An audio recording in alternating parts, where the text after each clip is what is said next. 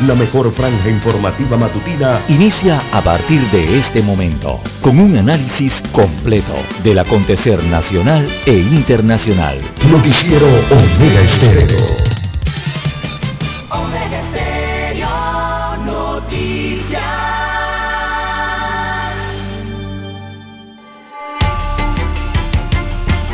A continuación, los titulares, con los hechos que son noticias hoy.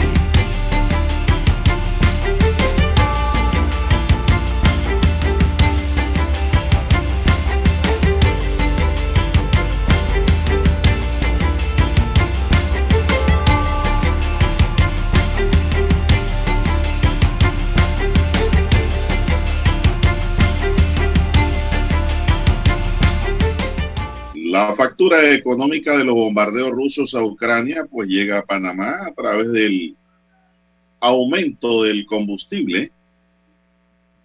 Va a quedar en cerca de 4.25 a 4.30 el galón de gasolina en Panamá.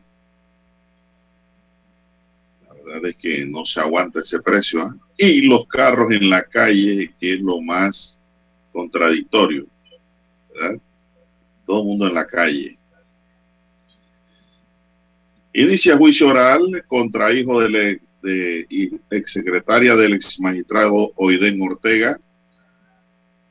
Blandón tiene que hacer un llamado a la unificación del panameñismo, dice Mireya Moscoso. Condenan a 22 integrantes de la pandilla Bandac en Panamá Oeste. Pues se acoge a plazo que fija ley para decidir si llama a juicio involucrados en caso Lavajato Biden veta la importación estadounidense de petróleo y gas de Rusia. Sin embargo, ahora dicen que van a negociar con Venezuela. También miles de refugiados ucranianos llegan a la frontera norte italiana.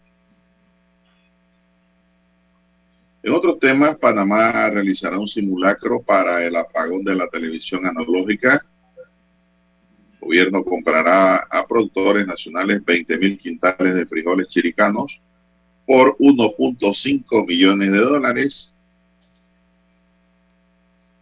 Dos nuevas multinacionales invertirán 2.4 millones de dólares en Panamá. También Shell dejará de comprar gas y petróleo de Rusia y cerrará sus gasolineras allá También dentro de los titulares que tenemos para hoy, señoras y señores, aumentan los casos de menores embarazadas en Panamá. Trabajadores de Bimbo a huelga desde hoy si no se cumplen sus exigencias salariales. Entonces, a usted que le encanta el pan, tendrá que comprar tortilla. Mujeres marcharon en su día y exigieron sus derechos.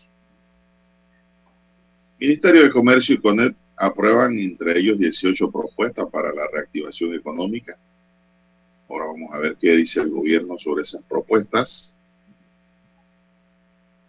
También para hoy, señoras y señores, un accidente de un busito en la autopista deja un muerto y 14 heridos. 22 años de prisión le impondrán a un violador de una niña. Bien tenemos para hoy que matan de un balazo a un ciudadano en Santa Ana. Bien amigos y amigas, estos son solamente titulares. En breve regresaremos con los detalles de estas y otras noticias. Estos fueron nuestros titulares de hoy. En breve regresamos. 7.30 AM. Infoanálisis. Con entrevistas y análisis con los personajes que son noticia. La mejor franja informativa matutina está en los 107.3 FM de Omega Estéreo. Cadena Nacional. Omega Stereo tiene una nueva app. Descárgala en Play Store y App Store totalmente gratis. Escucha Omega Stereo las 24 horas donde estés con nuestra nueva app.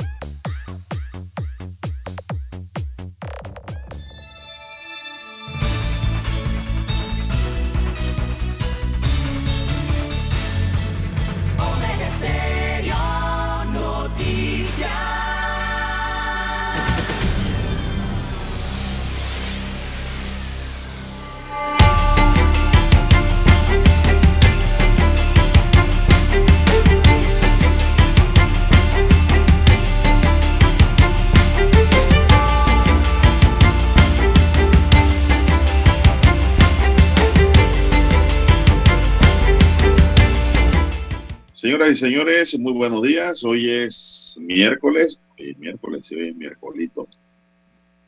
Miércoles 9 de marzo del año 2022. Daniel Arauz está en el tablero de controles en la mesa informativa. Les saludamos. César Lara.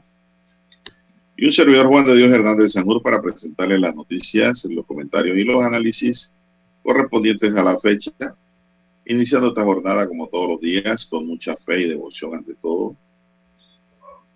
Y agradeciendo a Dios Todopoderoso por esta oportunidad que nos da de poder compartir con todos ustedes una nueva mañana.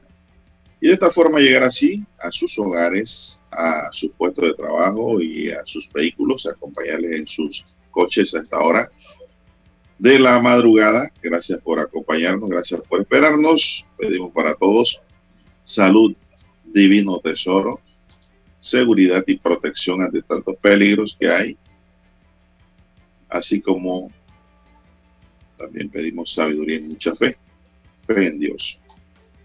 Les dejo mi número de WhatsApp para que lo tengan allí para la comunicación en el doble seis catorce catorce cuarenta y cinco, doble seis catorce catorce cuarenta y cinco es mi línea directa para cualquier información que nos quiera enviar allí, ¿verdad? Cualquier comunicación, cualquier pregunta, consulta, Ahí le respondo gustosamente en el doble seis catorce catorce cuarenta y cinco. Entonces César Lara está en el Twitter. Eh, Lara, ¿cuál es su cuenta? Bien, estamos en las redes sociales, en arroba César R, arroba César R es mi cuenta en la red social Twitter. Ahí puede enviar sus mensajes, sus comentarios, denuncias, fotodenuncias, el reporte del tráfico temprano por la mañana. Recuerde, arroba César Lara para Twitter, también para Instagram allí entonces eh, todos sus mensajes. Buenos días, don Juan de Dios, a usted, don Daniel, a todos los amigos oyentes a nivel de la República de Panamá, también los que nos escuchan a nivel mundial en omegastereo.com, los que ya han activado su aplicación de Omega Stereo, ¿verdad? Si no la tiene, puede descargarla de su tienda favorita, Android o iOS, y también a los amigos oyentes que ya nos sintonizan en su televisión, sí, en su aparato televisor. Omega Stereo llega a través del canal 856 de Tigo, televisión pagada por cable a nivel nacional. ¿Cómo amanece para hoy, don Juan de Dios? Bueno, muy bien, gracias. Muy bien, pero usted esté bien. De inmediato vamos a iniciar con la información. Eh, Panamá reportó ayer 382 casos de COVID-19, 382 nuevos casos con positividad de 5.2% y se registraron cuatro decesos más, cuatro fallecidos. Ya hay 758.312 casos acumulados y 8.122 fallecidos, 8, sí, 8.122 fallecidos a lo largo de esta pandemia. Los casos activos suman 3.030, de ellos 2.843 están en aislamiento domiciliario 38 en hoteles y 149 hospitalizados. De estos, 127 en sala y 22 en cuidados intensivos.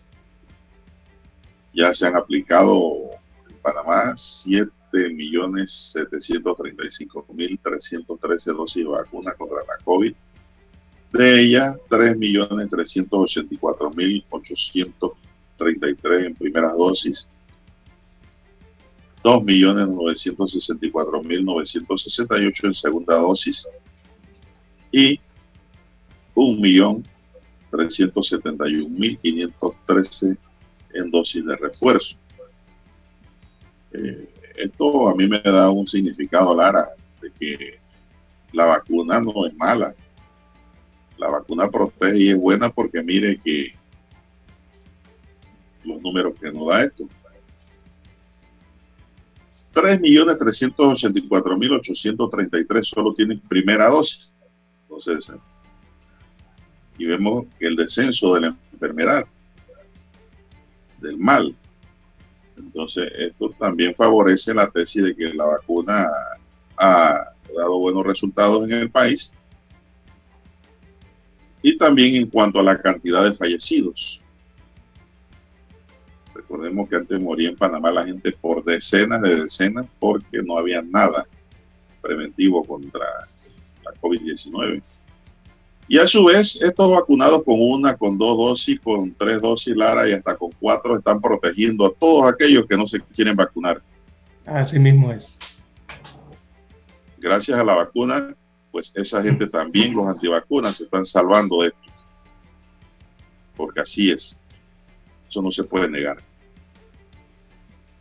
Porque entre más vacunados hay, menos posibilidad de contagio se producen. ¿Tiene usted algo adicional al tema? Eh, no, don Juan de Dios, solamente remarcar la positividad, positividad de 5.2% que dieron las pruebas en las últimas 24 horas. Eh, Panamá marca entonces ese 5% que nos habla de control de la pandemia, eh, por lo menos el control sanitario hasta el momento, con esa positividad, a pesar de los cuatro decesos registrados. Así que es importante ese numerito, ese porcentaje porque de ello dependen las acciones eh, que se toman a nivel de la República frente a la pandemia, don Juan de Dios. Y eso significa flexibilización, disminución entonces de eh, medidas, eh, sobre todo en el tema de la movilización interna del país y otro tipo de medidas, ¿no? ¿Verdad? Que se han aplicado a lo largo de esta pandemia, don Juan de Dios. Allí lo importante y bueno, se mantienen las eh, jornadas de vacunación, los puntos de vacunación eh, en los hospitales nacionales y regionales, así como los centros de salud, ¿verdad? Y las policlínicas a nivel de la República, tanto del Ministerio de Salud como de la Caja del Seguro Social. San Miguelito entonces va a aplicar vacunas en los centros de salud y las policlínicas del Seguro Social. El horario es de 7 a 12 de la tarde a partir de, este viernes. Los sábados y domingos serán en los Andes Mall, ahí habrá puntos de vacunación, y también en Metro Mall, ambos quedan en el distrito de San Miguelito. Estos malls tendrán un horario de 10 de la mañana a 3 de la tarde, los puntos de vacunación que van a estar ubicados allí, en ambos malls, en San Miguelito. Eh, también dentro de la ciudad, acá en el área metropolitana, eh, la región de salud metropolitana específicamente, eh, también va a mantener eh, puntos de vacunación, centro de salud. allí se colocarán entonces vacunas en todos los centros de salud de la región metropolitana. Todos colocarán vacunas en el área o la región metropolitana, en el horario usual, ¿verdad? De los MINSA CAPSIS del Ministerio de Salud, también de los policentros y centros de salud del Estado. Así que la vacunación continúa eh, durante estos días que vienen. Bien, bueno, ya... hay que hacer una pausa y retornamos con más información.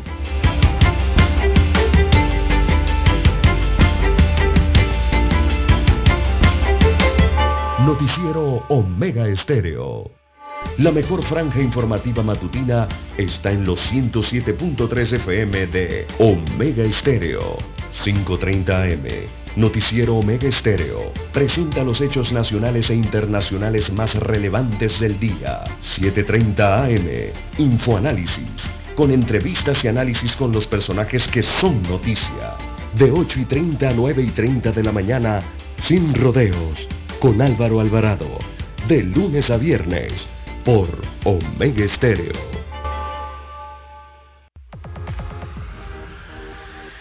Omega Stereo tiene una nueva app. Descárgala en Play Store y App Store totalmente gratis. Escucha Omega Stereo las 24 horas donde estés con nuestra aplicación totalmente nueva. en centrales telefónicas. La casa del teléfono es tu mejor opción. Te asesoramos y ofrecemos buena atención. Con años de experiencia trabajando para ti. La casa del teléfono, ubicados en Via Brasil y Vista Hermosa. La casa del teléfono, líder de telecomunicaciones. La casa del teléfono,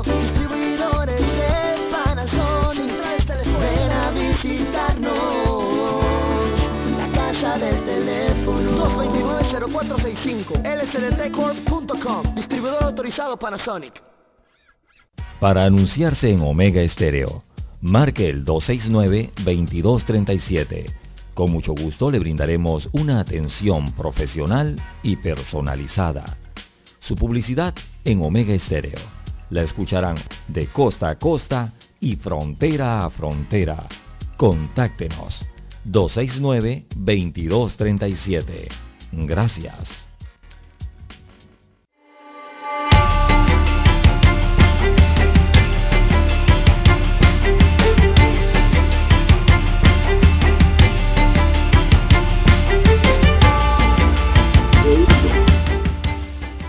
Bien, continuamos. Son las 5.51 minutos. Buenos días, Panamá.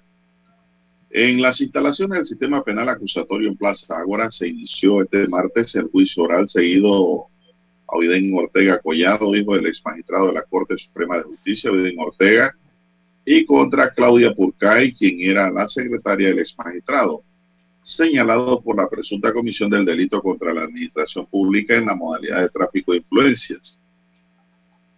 La audiencia inició a las 9 de la mañana con la presentación de la teoría del caso por parte de la fiscal Leida Esther Sáenz y el fiscal Elvis Anel Coronado, mientras que por la defensa de los imputados participaron los defensores técnicos particulares, la licenciada Militina Long y el licenciado Horizon Cowley.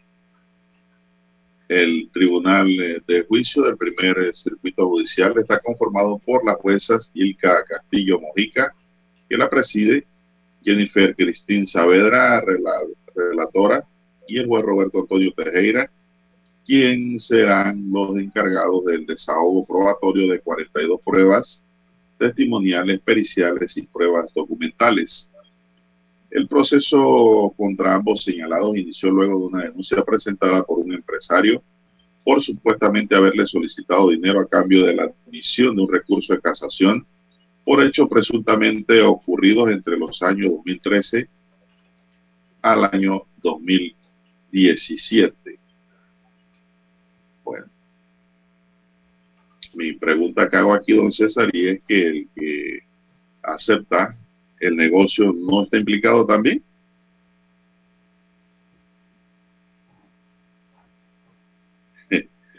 Esto es dando y dando. Sin embargo, pues aquí se han llevado a, la silla de los acusados al hijo del ex magistrado y a una secretaria. El que acusa, pues, a menos que le hayan, eh, no sé, desde el momento que usted acepta este, tipo de negocio, se implica también, a mi modo de ver, en este tipo de ilícito. Bien, son las 5.54 minutos. Dígame, César, usted ya. Bien, don Juan de Dios, en más informaciones para la mañana de hoy, el alcalde de Panamá, José Luis Fábrega, dijo que no teme a la solicitud de revocatoria de mandato.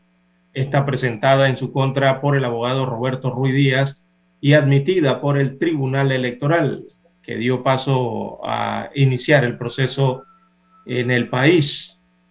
Así que el alcalde capitalino alegó el día de ayer de que actúa de manera transparente y apegado a la ley, por lo que no teme a una revocatoria de mandato porque no ha violado la ley, según sus propias palabras.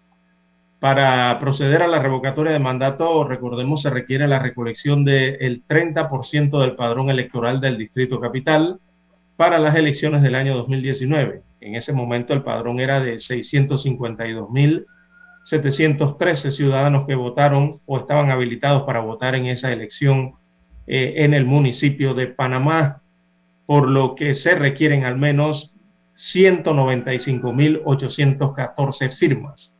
Esa es la cantidad de firmas que se requieren eh, para eh, la revocatoria del mandato del alcalde capitalino. 195.814 firmas, o sea, alrededor de 200.000. Eh, y deben lograrse o recolectarse esa cantidad de firmas en 120 días calendarios, o sea, en un periodo de tres meses se deben recolectar esa cantidad de firmas si es que le quieren aplicar la revocatoria de mandato al burgomaestre metropolitano, en este caso, ¿verdad? Cerca de 200.000 firmas del padrón electoral. Eh, don Juan de Dios, el alcalde de la capital, ganó la elección por 175 mil votos. Esa fue la cantidad de votos que sacó para obtener eh, este cargo de elección popular. Y bueno, se requieren al menos 195 mil o 200 mil firmas para poder eh, aplicarle la revocatoria del mandato. Así que así está la situación eh, que enfrenta el alcalde, que eh, dio poderes a sus abogados para que lo representen en todos los trámites que tengan que ver con este proceso en el Tribunal Electoral. Evidentemente va a aplicar o a acogerse a todos los recursos que le permita la ley. Es evidente. Bueno, eh, don César, ¿cuántos votos usted dice que sacó el alcalde? 600 mil. No, 175 mil. ¿Sacó? 100. 175 mil votos. Eso representa un 33%. Eh, no, menos del, menos del 30%. Él ganó con el 20, 28, 27%, algo por ahí. 28% creo que era. Del total, ¿no? Del total. Incluidos los votos nulos y todo esto, ¿no? los análisis dicen que esos 200 mil firmas se la van a conseguir en esos tres meses, fácil. Eh, sí, evidentemente es toda la oposición, todos los que no votaron por él. Exactamente, porque todos los que no votaron por él están allí. A menos de que él se ha granjeado, él, se, ha ganado nuevas enemistades políticas, la ARA uno, uh, eh, con los propios Molirena, a mi modo de ver, que también muchos van a firmar porque quieren ayuda inmediata como alcaldesa. Y dos, los propios PRD, don César, que no les ha podido cumplir su promesa de campaña, también lo van a facturar. Sí, como no, mucho descontento interno. Créame, el panameño es facturador. Así y siempre se saca el clavo en las elecciones. Y en esta oportunidad, este ejercicio cívico se va a convertir en un escenario político. Claro, como no parece, indirectamente, bueno, que no es, no es igual, pero eh, da la sensación así como esas elecciones de medio término que hay en otros países. Ayer me comentaba a mi colega y amigo Leonel y compañero de aula universitaria en la Universidad de Panamá, Leonel Blaisel, de que esto pudiera convertirse, Lara, en un adelanto previo de las elecciones 2024. exacto, por eso digo las elecciones de medio término regularmente en estos países donde hay elecciones a mitad del periodo presidencial ocurren situaciones como la que como estas, ¿no? Así que que va. Yo lo veo mal. Este boquete que se ha abierto, creo que le va a empezar a entrar mucha agua al barco, Lara. Mucha va a entrar en el barco. Hay mucha gente pues, descontenta con la administración del alcalde José Luis Fábrega, mucha, pero no, y él se encuentra, ese, eh, y, y, y entonces hay otro factor y es que la gente quiere ayuda y me dan allí. No sé si quieran ayuda y me dan o no, pero no están contentos con la administración de José Luis Fabregado. Bueno, yo la verdad es que pienso que José Luis Fábrega no ha llevado la alcaldía por el mejor camino. Es decir, hay mucha improvisación. No se trata de que haya violado ley, que haya no, pero es que esto no tiene que ver nada con que haya violado, Lo que ha demostrado es incapacidad. Eso es lo que ha demostrado. Improvisación. Arrancó con una playa que no terminó en nada, porque eso no tenía sentido. Eh, ha venido, eh, elevó las multas, Lara, en un país en donde no hay estacionamiento. Las elevó hasta 500 dólares solo resiente el panameño. Sí, eh, uno, eh, el tema de los estacionamientos. Pero eso fue revocado por la Corte Suprema, la claro. Exacto. Y tantas otras cosas. El tema de los estacionamientos soterrados, es, o, sea, ir a, estacionarse debajo de uno de estos parques municipales, don Juan de Dios, usted si no tiene cinco balboas en la cartera, no se estaciona ahí una hora ni 40 minutos. O sea, hay un encarecimiento en ese sentido también, no está muy contenta la población con eso. Y aparte de eh, eso, sumado al tema del mercado de marisco. Sí, exacto. El tema de cuidado en la calle, que te exigen ya. No ha abordado ya no te piden, te exigen plata. Correcto. Nadie te protege, ni un policía municipal, porque ya ni se ven. Nada, no hay. Y ahora, sumado al tema de la distribución de las matrículas de vehículos en Panamá, que ha tenido tanto problema, apenas entró la administración Fábrega Don Juan de Dios. Antes usted buscaba su placa en 10 minutos, 15 minutos, ya listo, se iba para su casa. Ahora resulta ser una problemática mayor esa gestión. Bueno, lo que hizo José Isabel Blandón en modernizar, lo echó para atrás casi todo nuevamente. Así no podemos avanzar en un país que quiere ser de primer mundo. Vamos a la pausa para escuchar nuestro himno nacional.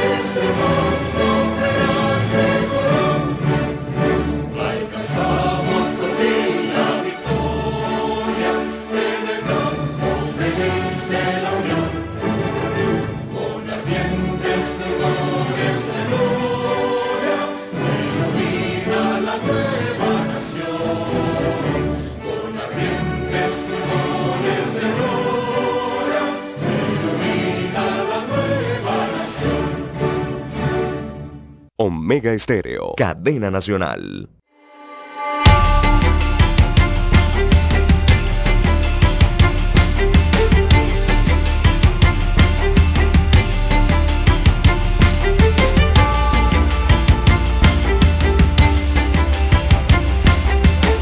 Bueno, César, para, como quien dice, cerrar el círculo, pues esto, a pesar que dice el alcalde del Distrito Capital que él no le tiene miedo al referéndum revocatorio.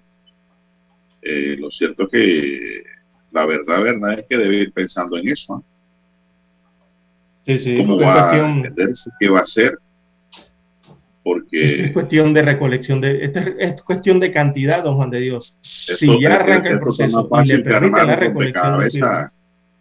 sí, sí, adelante. Oiga, esto, esto está más fácil que armar un, un rompecabezas en Plaza Sésamo. Sí. Recolecta Porque es sencillito. En tres meses. Cuidado que en menos de los tres meses ya están las 200 mil firmas montadas. Claro que van a pasar el número porque también viene una depuración. Ahí se van a colar gente de que, firmaron, pero en realidad no están firmando porque eh, van a firmar diferente. Lo que, lo que tenemos claro que estos no son los libros que cargaban los candidatos independientes, que a veces la gente firmaba y ni siquiera mostraba la cédula. Aquí sí hay que mostrar la cédula, porque un funcionario del Tribunal Electoral lo está viendo por pantalla y va a comparar. Así que es difícil que se anule una firma por firmar distinto a la firma original de la cédula. Así lo veo yo. Y es un compromiso, pues el que va a firmar se compromete a que no quiere que el alcalde siga manejando la alcaldía de Panamá que quiere alguien de mejor manejo y con más proyección. Así que pues la cosa se torna interesantísima para el distrito de Panamá, don César, porque este es un ejercicio cívico e histórico que no solo se puede quedar en Panamá, si esto tiene éxito aquí, don César, el, alcalde del lugar que sea, el alcalde del lugar que sea del país, si la hace, la paga. El poder ciudadano va a ejercer su derecho Y eso es lo, interesante del tema. Son las seis, siete minutos. ¿Qué más tenemos en esta mañana, don César? Bien, don Juan de Dios, en más informaciones eh, para la mañana de hoy. Tenemos, eh, bueno, la política se ha apoderado en las últimas 24 horas del de, eh, el escenario panameño, don Juan de Dios.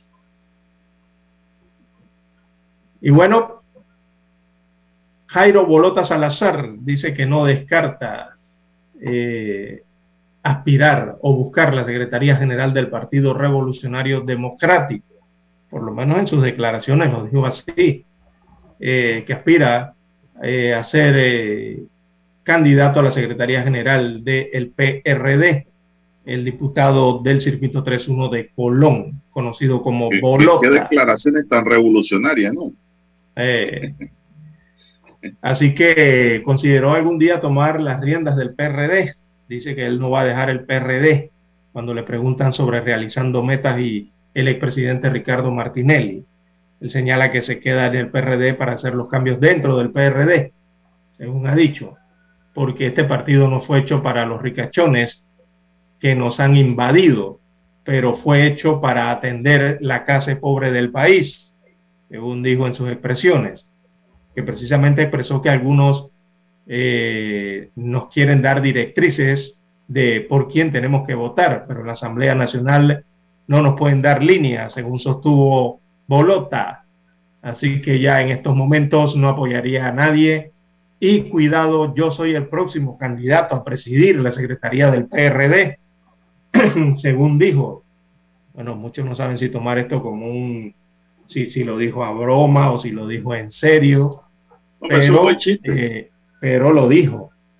Pero bueno, Además sostuvo que ni el vicepresidente José Gabriel Carrizo Él tiene derecho, Pedro Miguel González han manifestado su intención de ocupar la Secretaría General del PRD. Bueno, hay tres, ya que se menciona Lara, ya que usted quiere hablar de política, hay tres precandidatos, diría yo, que van a entrar uno es Gaby Carrizo, que es el vicepresidente.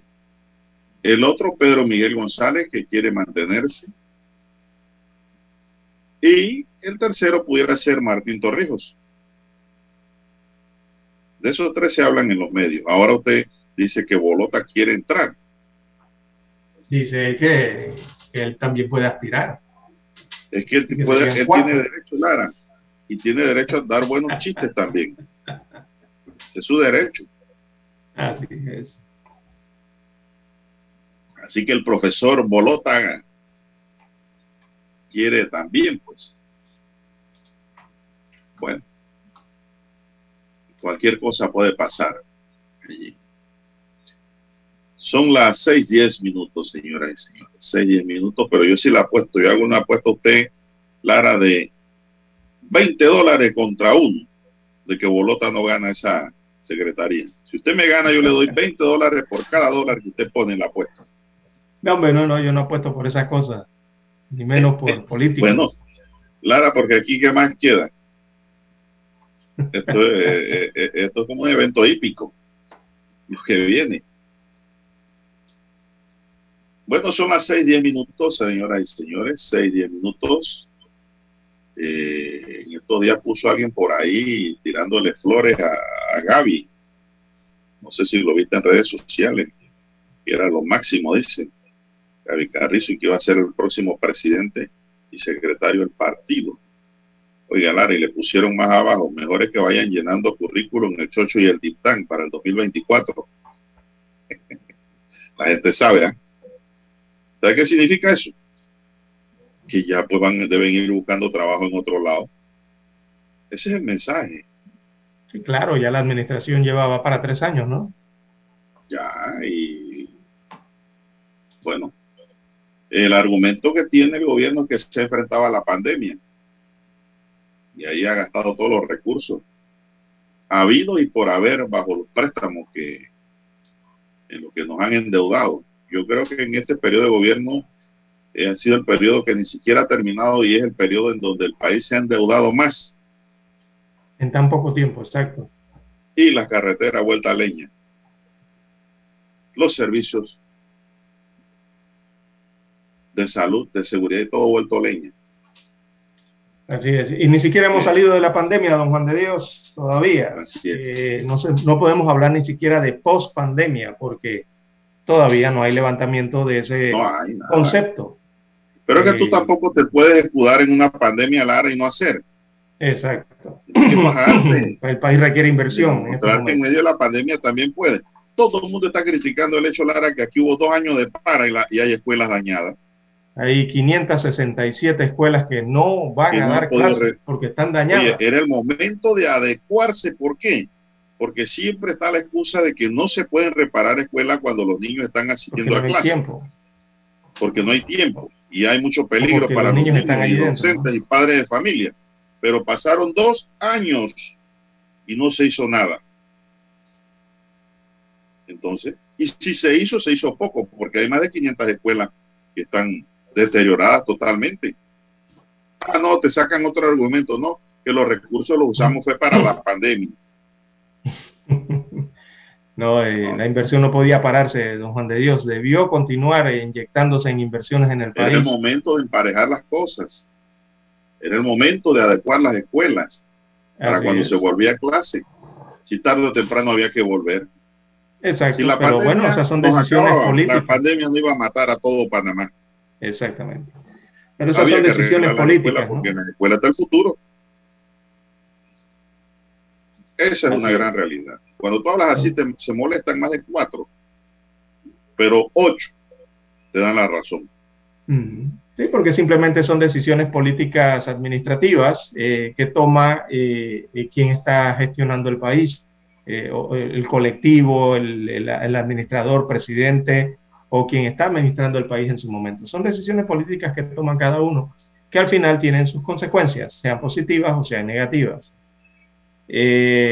Y bueno, don Juan de Dios, eh, al parecer la pospandemia va a agarrar al mundo y también va a agarrar a Panamá eh, en medio de ahora una crisis, eh, la económica que siempre ha estado allí latente y quizás una crisis energética en el mundo, don Juan de Dios, con el problema que hay entre Rusia y Ucrania por esta invasión y que alrededor gira, orbita entonces eh, todo lo que están haciendo el resto de los países en la en cuanto a ese tema de la guerra en específico.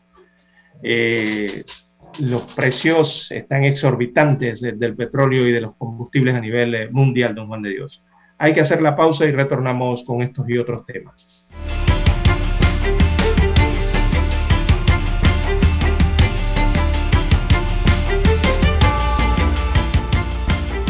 La mejor franja informativa matutina está en los 107.3 FM de Omega Estéreo.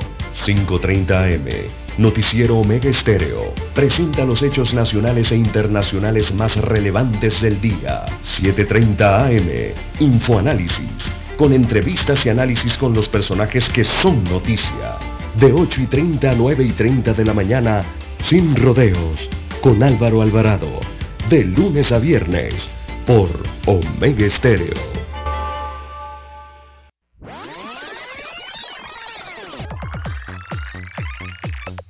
Omega Stereo tiene una nueva app. Descárgala en Play Store y App Store totalmente gratis. Escucha Omega Stereo las 24 horas donde estés con nuestra aplicación 100% renovada.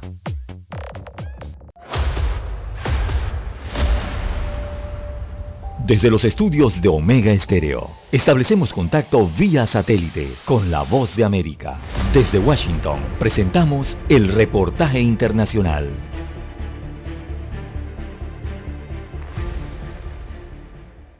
Uno tras otro siguen llegando a la estación central de trenes de Cracovia miles de refugiados ucranianos.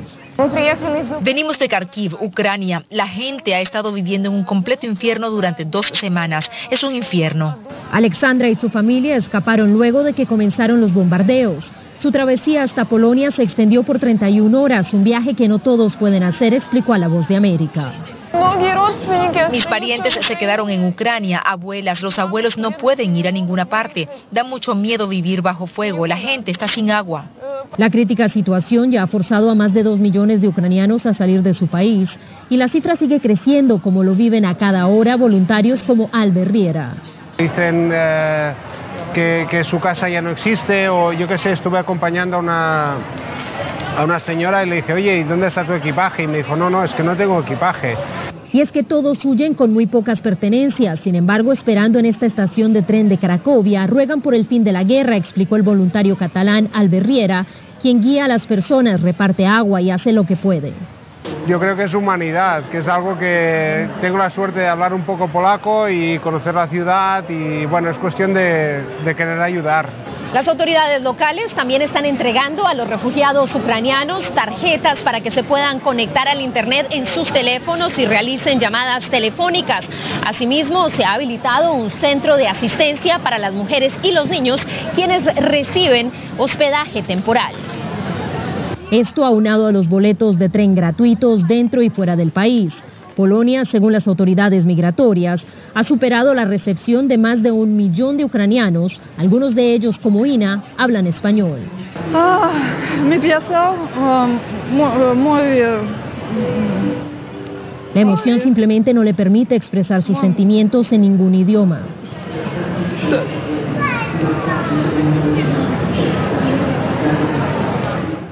Y le ganan las lágrimas tras dos días en esta estación y una travesía forzada que no tiene fecha de regreso a casa. Celia Mendoza, Voz de América, Cracovia, Polonia. Escucharon vía satélite desde Washington el reportaje internacional.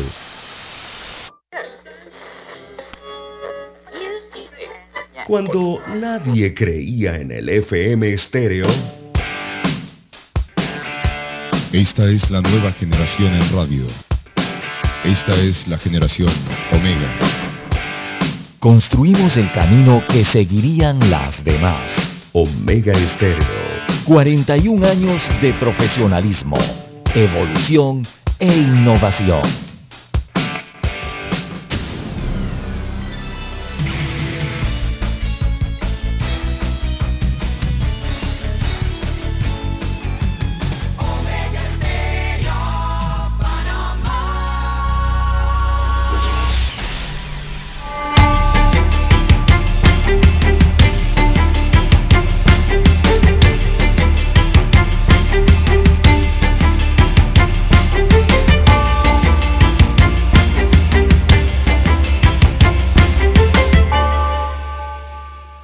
Seguimos, seguimos, don César. Oiga, César, vamos a darle una pincelada a Ucrania y sus efectos en la guerra.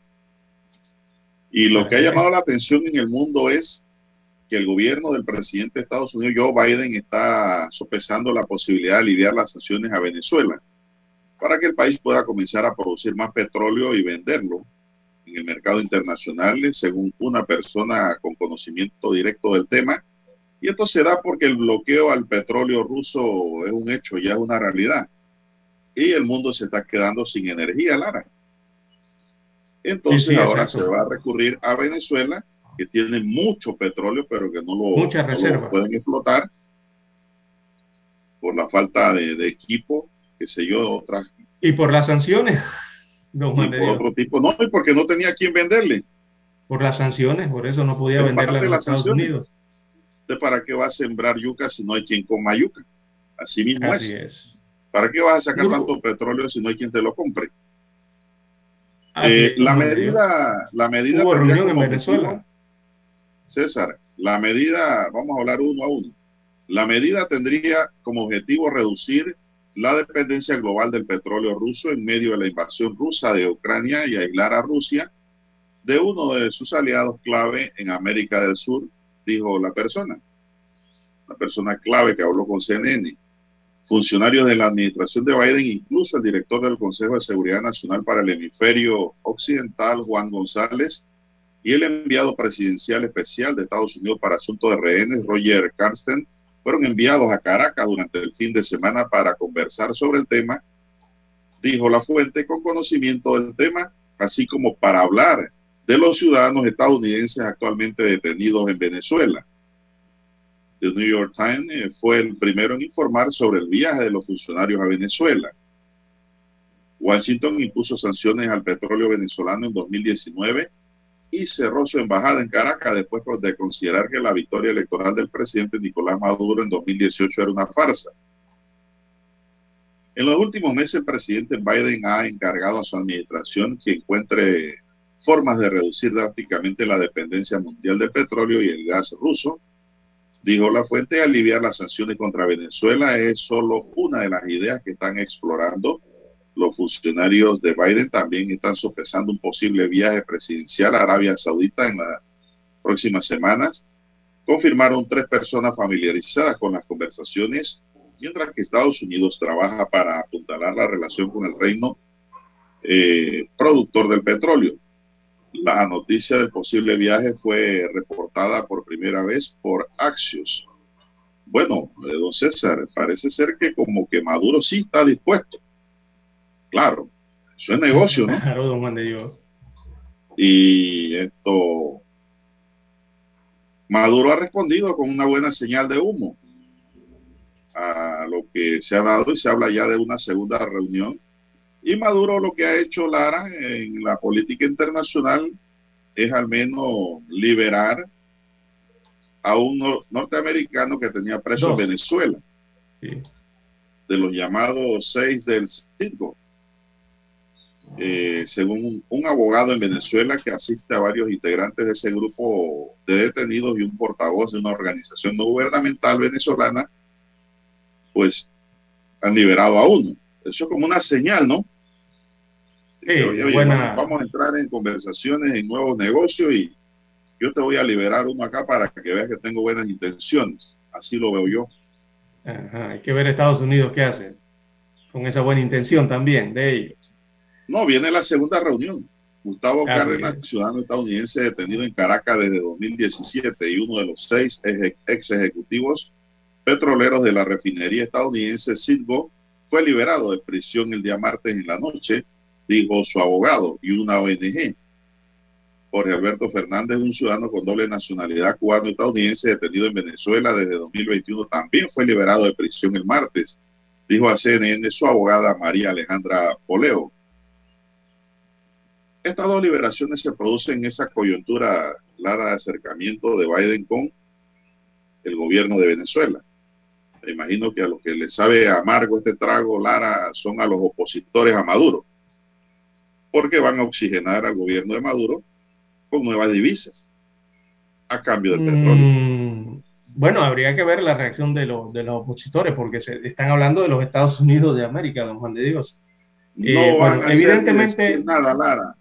El petróleo, claro que no van a decir nada porque están pasando una grave crisis eh, nacional en, en, Venezuela, don Juan de Dios, económica principalmente. Y saben precisamente que el petróleo adelanto algo. Puede, los puede sacar de eso. Cuidado después de esta inyección económica que va a recibir Maduro con su principal fuente de riqueza, que es el petróleo, hace que los muchos venezolanos que andaban por el mundo buscando trabajo y buscando mejores vidas, regresen Exacto. Porque mejora la condición económica del país. Claro, como no. Parece que allá no había eh, ni papel higiénico. Exactamente. Eh, recordemos que, que Maduro negocie mejora la condición económica, que es lo que le importa a muchos venezolanos que andan por el mundo ahora mismo buscando mejor condición de vida, pudieran hasta regresar. Exacto. Eh, bueno, don Juan de Dios, lo que vemos aquí en este escenario, esta reunión de los Estados Unidos de América y Venezuela, eh, el común ha sido el petróleo y la verdad es que el petróleo acerca a enemigos. Las naciones no tienen amigos. Pero todo el petróleo es en estas cosas lo que hay es intereses, don Juan de Dios, que defienden cada parte.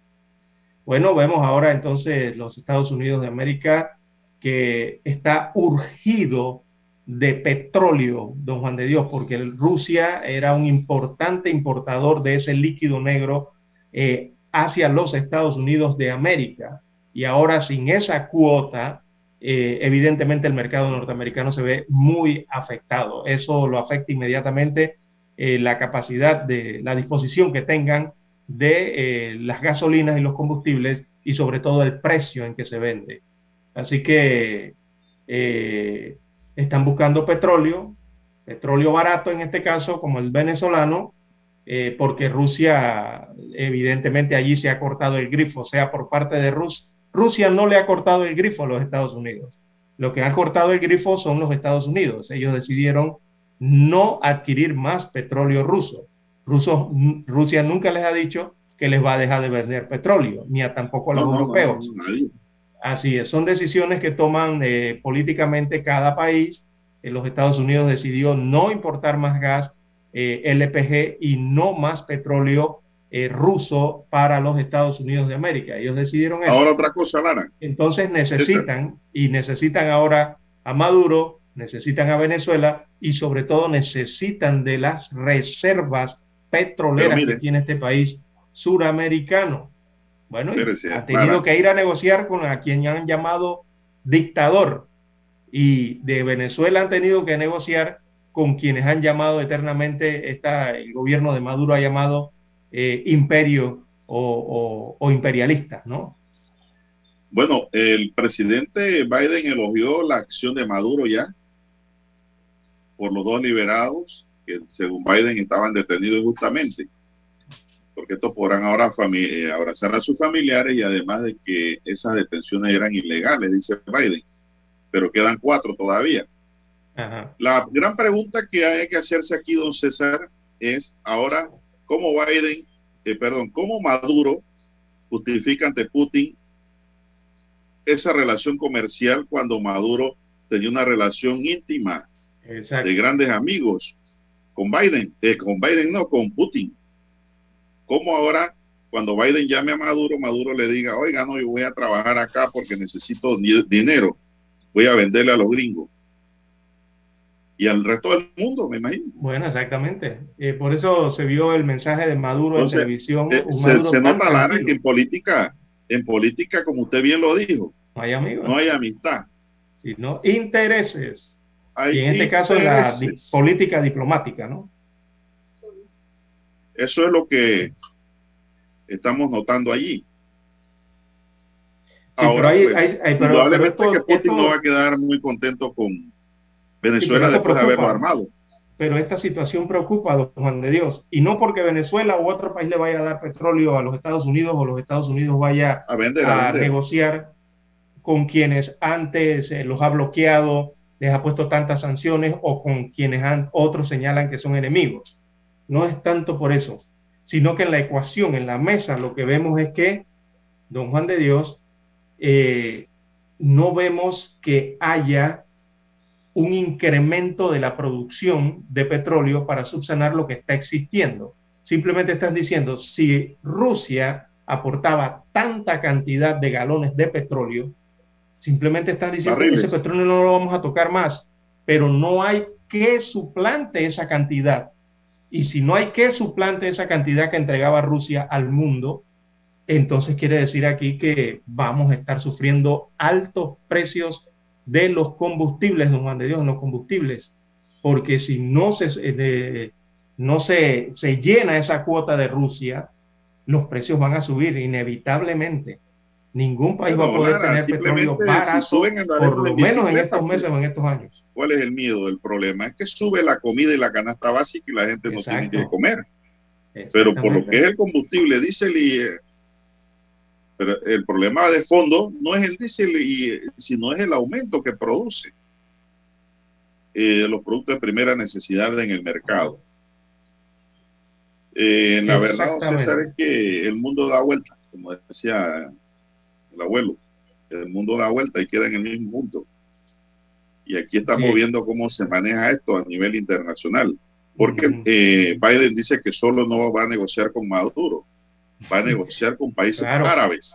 Claro, eh, si nos vamos un poquito al fondo, la cuestión es que los Estados Unidos de América eh, solo, ha reiterado solo ha retirado partidas de sus reservas, pero no han incrementado la producción. ¿Por qué? Porque ellos prefieren es salir al mundo a comprarle el petróleo o adquirir el petróleo de otras naciones y no gastar el de ellos, el que tienen allí, no gastarlo. Por eso es que preocupa la situación, porque eso significa una de las dos.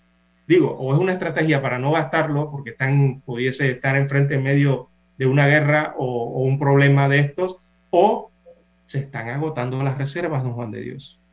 Es que Lara, en el fondo lo que los países de Occidente y Europa están tratando de golpear la economía rusa para bajarle su capacidad de desarrollo y crecimiento a Rusia y por ende a Putin, porque Putin es Rusia realmente. Ese país no es, democrático.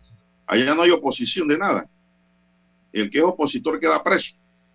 Protestas en la calle quedas preso. Entonces, eh, dice que es democrático, pero en realidad esa democracia no existe.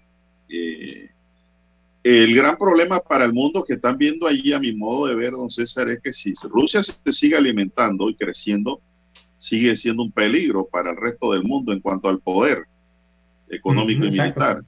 Entonces, ¿qué prefiere Estados Unidos y el resto de los países de Occidente y Europa?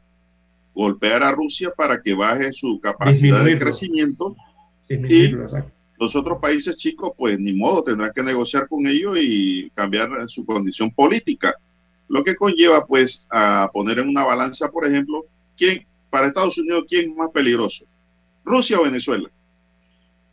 Ahí está la respuesta. Por que Rusia. Claro.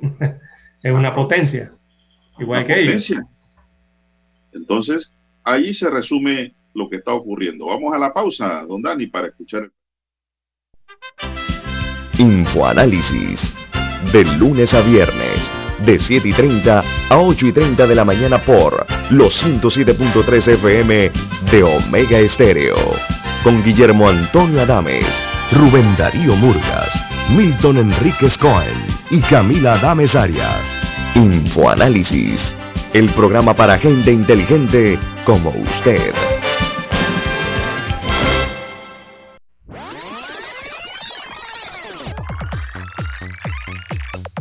Omega Stereo tiene una nueva app. Descárgala en Play Store y App Store totalmente gratis. Escucha Omega Stereo las 24 horas donde estés con nuestra aplicación 100% renovada.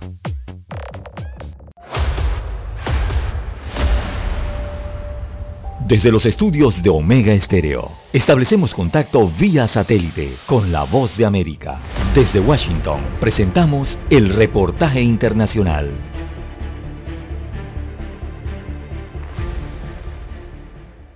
El informe presentado por la alta comisionada de las Naciones Unidas para los Derechos Humanos, Michelle Bachelet, en el que denuncia las violaciones del gobierno del presidente Daniel Ortega a los derechos elementales de los nicaragüenses, recibió el respaldo total de los organismos que trabajan el tema en el país y que han constatado las críticas circunstancias que atraviesa Nicaragua. El informe leído por la funcionaria a través de un video ante los representantes de los 47 países que conforman el Consejo de Derechos Humanos de la Organización de las Naciones Unidas durante el cuadragésimo 19 periodo de sesiones incluye el encarcelamiento de más de 40 líderes de la oposición, activistas, precandidatos presidenciales, periodistas, líderes campesinos, empresarios, dirigentes estudiantiles y defensores de derechos humanos. Gonzalo Carrión del colectivo de derechos humanos Nicaragua Nunca Más aseguró a la voz de América que pese a que el gobierno presta oídos sordos a los informes internacionales, los nicaragüenses esperan una pronta salida a la crisis que por casi cuatro años ha afectado al país. Presenta el desorden y más bien responde con más represión. Pero eso solo demuestra exactamente que como país no hay futuro eh, para nada con este régimen y que lo está hundiendo. En todo caso, el documento presentado por la alta comisionada enumera detalladamente la serie de abusos cometidos por el gobierno sandinista durante el año 2021, incluyendo la muerte en custodia del Estado del preso político Hugo Torres. Michelle Bachelet también informó al Consejo sobre las últimas medidas del gobierno contra las organizaciones no gubernamentales y las universidades privadas. Sobre este tema, la socióloga María Teresa Blandón comentó a La Voz de América. Es afirmar que hay una gran preocupación en las Naciones Unidas por la violación al derecho a la libertad de asociación, que es uno de los derechos que se está violentando eh, eh, tras la clausura. Entre las recomendaciones plasmadas en este informe, Michelle Bachelet instó de manera enfática al gobierno del presidente Daniel Ortega diciendo textualmente, ponga en libertad de inmediato y sin condiciones a todas las personas arrestadas y detenidas arbitrariamente y desista de todos los cargos imputados en su contra. Daliana Ocaña, Voz de América, Nicaragua. Escucharon vía satélite desde Washington el reportaje internacional. Omega Estéreo, 24 horas en FM Estéreo.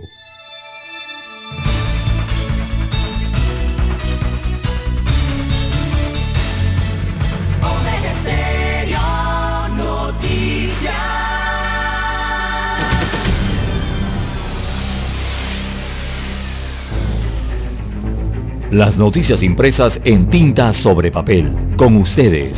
Escuchando el periódico. Los titulares de las primeras planas de los diarios estándares de circulación en Panamá.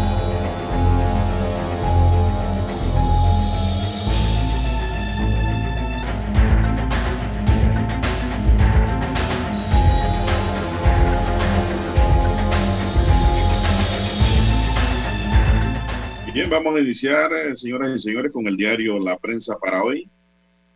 Corte no ve ilegalidad en reglamentación de ley de cuotas. La sala tercera de la Corte Suprema de Justicia declaró que no son ilegales dos frases contenidas en un acuerdo bancario y un decreto ejecutivo que reglamentaron la ley 56 de 2017 que impuso cuotas mínimas de participación en juntas directivas de ciertos organismos públicos y privados en un intento por reducir la brecha de género. El Ministerio Público y la Contraloría se suman al silencio de los políticos en Bagatrac. Contratista del Estado traspasó a Robinson una finca en Boquete donde se construye una mansión.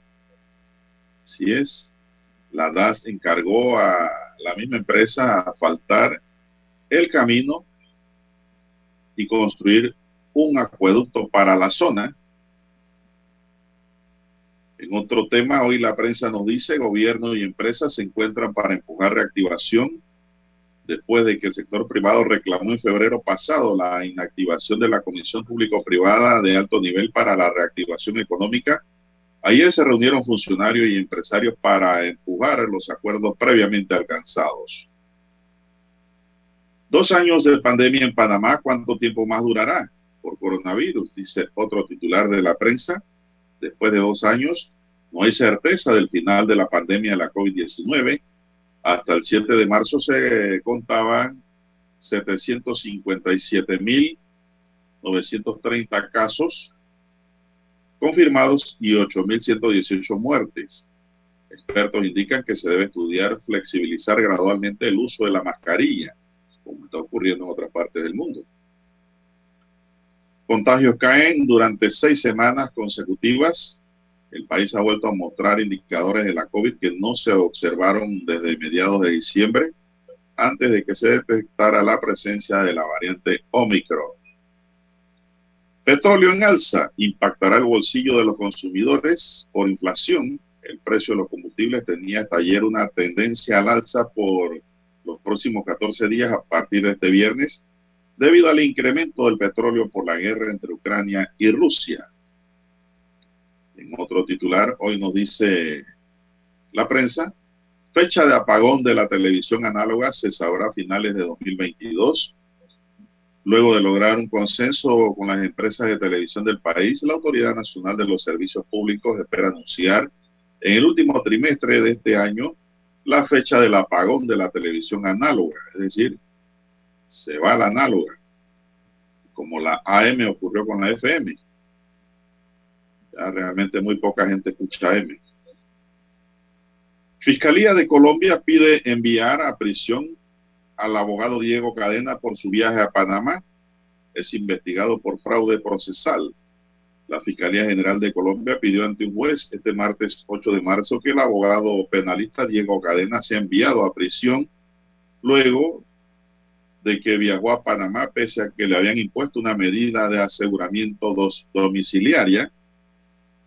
Así es, el diario La Prensa hoy saca una foto del expresidente Ricardo Martinelli abrazado con el abogado. Dice que aquí que es tomada del Twitter, dice la prensa, la foto. Ciencia en Panamá pide vetar proyecto de ley del historiador en legislación. El movimiento Ciencia en Panamá pidió al presidente Laurentino Cortizo vetar total o parcialmente por inconveniente el proyecto de ley 638 de 2021 que regula la profesión del historiador en Panamá. La ANTAI investiga cómo se aprobó el mercado de marisco en transparencia la Autoridad Nacional de Transparencia y Acceso a la Información investiga la aprobación del proyecto para la construcción de un nuevo mercado de marisco en la cinta costera. Esa aprobación es muy dudosa. A las 6:41 minutos más titulares del diario La Prensa, moda y guerra en las pasarelas en alta costura. El ambiente, incertidumbre y gravedad se reflejó en las pasarelas de la moda femenina en París, que se cierra esta semana con modelos desfilando con chalecos antibalas, colores oscuros, mientras que en el aire sonaban poemas y canciones pacifistas.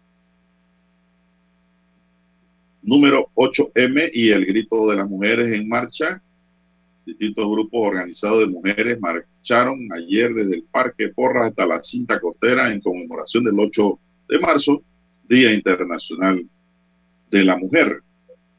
Son las 6:42 minutos. Buenos días, Panamá. Estamos con los titulares del diario La Prensa. Tribunal de Honor de Cambio Democrático rechaza reconsideración presentada por el grupo opositor de RUP en revocatoria de mandato. El Tribunal de Honor del Partido Cambio Democrático rechazó un recurso de reconsideración presentado por un grupo de 15 diputados, a los cuales el fiscal general del colectivo le sigue un proceso disciplinario que conllevaría la revocatoria de mandato se han administrado más de 250 mil dosis pediátricas en dos meses de COVID contra el COVID-19. El informe de el programa ampliado de inmunización de este martes detalla que la vacunación contra la COVID-19 en la población pediátrica alcanzó ya 251.078 dosis aplicadas, es decir, hay más de un cuarto de millón de niños vacunados y siguen vacunando ya muchos van para la segunda dosis. Cineasta chileno, invitado de honor al cine latino en Festival de Cine. ¿Por qué es tan urgente impulsar a las mujeres en la tecnología? Es un reportaje que tiene hoy el diario La Prensa. Hubo tráfico de influencias para lograr fallo en la Corte, dice fiscal en tema de corrupción la fiscal especializada en anticorrupción, la Fiscalía Especializada en Anticorrupción inició ayer la presentación de su teoría y de los testigos que lo acompañarán en la audiencia que se le sigue al hijo del ex magistrado Oiden Ortega. También tenemos que Putin, frustrado y enojado según inteligencia de Estados Unidos, esto se comentó allá, las cosas no le han salido como esperaba. Evacúan ciudades, más militares van hacia Kiev en guerra. Más de dos millones de refugiados ucranianos en 12 días de invasión en apoyo humanitario. También, señoras y señores, piloto panameño se abre paso en Argentina tirando timón, don César. Y salen buenos pilotos, ¿eh? estamos hablando de automovilismo. Bien, amigos y amigas, estos son los titulares que hoy nos brinda el diario La Prensa y de inmediato conectamos con los titulares del diario La Estrella de Panamá. Así es, don Juan de Dios, el diario La Estrella de Panamá titula para hoy el aumento del combustible por la invasión a Ucrania y sus efectos en otros renglones. Es lo que centra la atención y en la mente, sobre todo, de los panameños. Aparece fotografía del secretario de Energía Jorge Rivera Staff. Él anunció que el viernes subirá el precio del combustible y aunque el gobierno puede reducir el impuesto de importación para aliviar el costo al consumidor, la medida tendría efecto en otro renglón, como lo es el subsidio del tanque de gas. Así que eh, la factura económica de los bombardeos rusos a Ucrania eh, la tendrá que pagar todo el mundo, incluido Panamá. Eh, y esto también se mueve por el tema de la decisión de prohibir, de que los Estados Unidos prohibió las importaciones de petróleo de Rusia. Y eso ha producido un alza en el precio del West Texas, ¿verdad? Que importa Panamá. Ese es el petróleo o, las gasolinas que importa Panamá. Se, se basa en esa referencia. Así que se espera un alza en la gasolina para el ajuste de este viernes. El gobierno panameño tendrá que asumir el impacto en el subsidio del tanque de gas. Tampoco se descarta una variación en el precio de la electricidad. Así que todos esas aristas eh, o todos esos escenarios son los que se generan producto de esta guerra o esta invasión en eh, Ucrania. El combustible va a subir. La cotización actualmente bueno, voy a darle la cotización rapidito. Eh, a esta hora está en 120 dólares el barril, de, el barril o el petróleo crudo de West Texas International. Eh, llegó a rozar, veamos rápidamente, los 135 dólares en la cotización de ayer, pero cerró en 120, veamos, en 125 dólares. Actualmente se cotiza en 120 dólares a la apertura de esta jornada. Evidentemente eso va a evolucionar a lo largo del día. Bien, en más títulos eh, del diario La Estrella de Panamá para la mañana de hoy tenemos las áreas protegidas como destinos turísticos y lo que debe saber para ingresar. Un reportaje en la página 3B de La Estrella de Panamá. También solo las tres estrellas bastarán. Eso es un musical para rememorar parte de la historia del país. En otros títulos de portada de la Estrella de Panamá tenemos el caso Lavajato concluye juicio preliminar a 32 personas por blanqueo de capitales. También en educación, el reinicio de clases presenciales y los retos que enfrentan los estudiantes. También hay una información respectiva a la educación sexual que vuelve al debate legislativo. Veamos qué dice este titular. El presidente de la Asamblea Nacional, Cristiano Adame, se comprometió a discutir los proyectos de ley sobre educación sexual y reproductiva, también el de la esterilización de mujeres y hombres. El primero de los proyectos es una iniciativa de los diputados Gabriel Silva, Víctor Castillo y Mariano López. Y el segundo sobre esterilización de mujeres y hombres es una propuesta de Gilma de León, eh, presentada por la Oficina de Participación Ciudadana. Veamos los deportes. El principal titular de la estrella es un vistazo a Panamá en sus últimas tres fechas para Qatar. Así que la selección de Panamá arranca la última fase eliminatoria con Honduras. Periodistas hondureños dan sus puntos de vista al diario La Estrella de Panamá respecto a este encuentro eh, ya en las etapas decisivas para la clasificación al Mundial Qatar 2022. Bueno, en el aspecto turístico dice que hay una nueva regulación para turistas que está generando críticas. Es un proyecto de ley. Así que el Ministerio de Economía y Finanzas presentó un proyecto de ley que establece nuevas medidas para las personas que ingresan al país con valores que superan los 10 mil dólares. como parte de las exigencias del GAFI. La iniciativa ya es cuestionada. Bien, la fotografía principal del diario La Estrella de Panamá la titulan Un día, marcha, muchos reclamos. Así que como cada 8 de marzo, Día Internacional de la Mujer, las mujeres marcharon por una mejor equidad de género y otros eh, derechos, además de reiterar la denuncia por la violación sexual de una niña de 8 años de edad que quedó embarazada y hace poco dio a luz. Así que la gráfica muestra entonces parte de esta marcha o manifestación en el Día Internacional de las Mujeres aquí en Ciudad Capital. Bien, amigos oyentes, estos son los títulos del diario La Estrella de Panamá. Con ella concluimos la lectura de los principales titulares de los diarios estándares de circulación nacional. Hasta aquí, escuchando el periódico. Las noticias de primera plana, impresas en tinta sobre papel.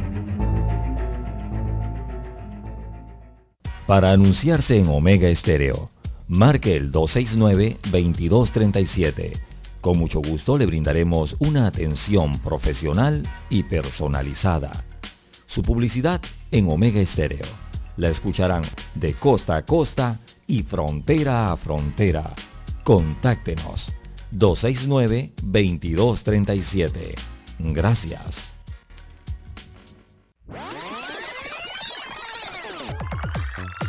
Omega Stereo tiene una nueva app. Descárgala en Play Store y App Store totalmente gratis. Escucha Omega Stereo las 24 horas donde estés con nuestra nueva app.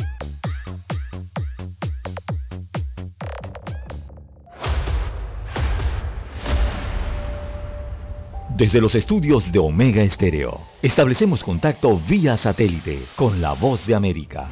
Desde Washington, presentamos el reportaje internacional.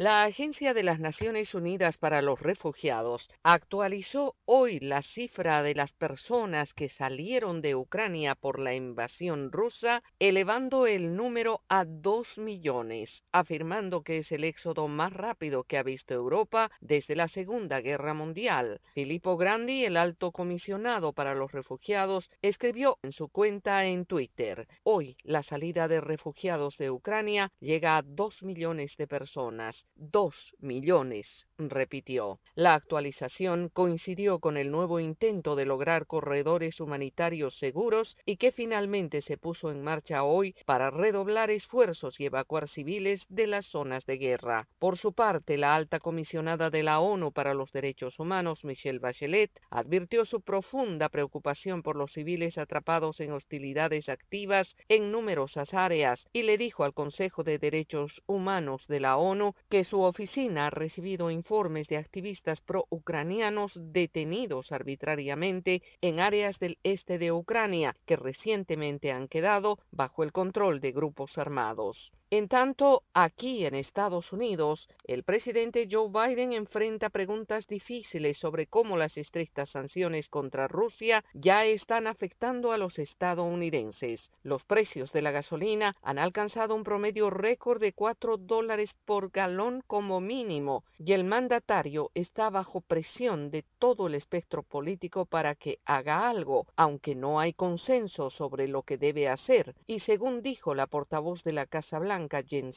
el presidente aún no toma una decisión. Yoconda Tapia, Voz de América, Washington. Escucharon vía satélite desde Washington el reportaje internacional.